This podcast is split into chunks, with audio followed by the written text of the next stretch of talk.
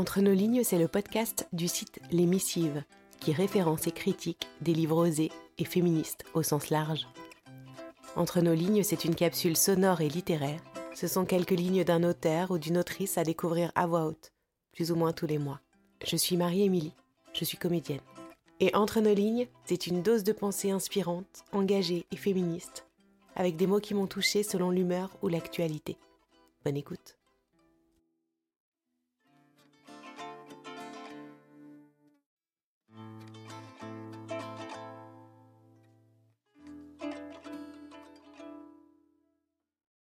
La culture sexiste dont notre société contemporaine a hérité amène la société et le système judiciaire à adopter un regard biaisé sur les victimes et à considérer que la plupart des agressions ne sont pas de vraies agressions.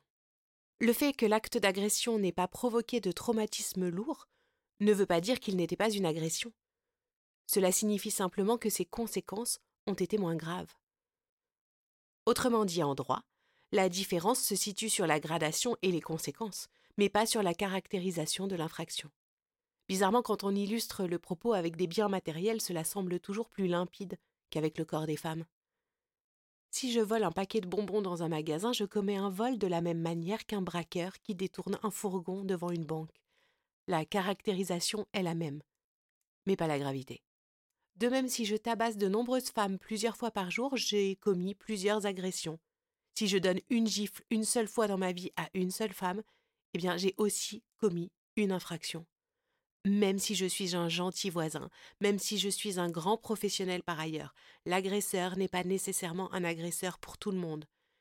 Mais dès lors qu'il lève la main sur une femme, il est un agresseur pour cette femme, même pour une petite gifle, et même si cette petite gifle est intervenue au cours d'une grosse querelle de couple il demeure dans les mentalités une idée stéréotypée de ce que doit être une agression. Le fait que les violences faites aux femmes regroupent tout un tas de comportements des moins graves jusqu'aux plus horribles ne signifie pas qu'un homme qui harcèle dans la rue va nécessairement finir par tuer une femme. En revanche, une agression, si minime soit-elle, reste une agression. Si nous ne souhaitons pas laisser aux générations futures un appareil judiciaire sexiste qui continuera à fermer les yeux sur les agressions de nos filles comme il l'a fait sur les nôtres, c'est aujourd'hui qu'il faut agir.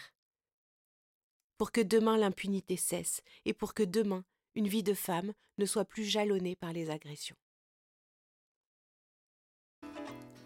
Merci d'avoir tendu vos oreilles.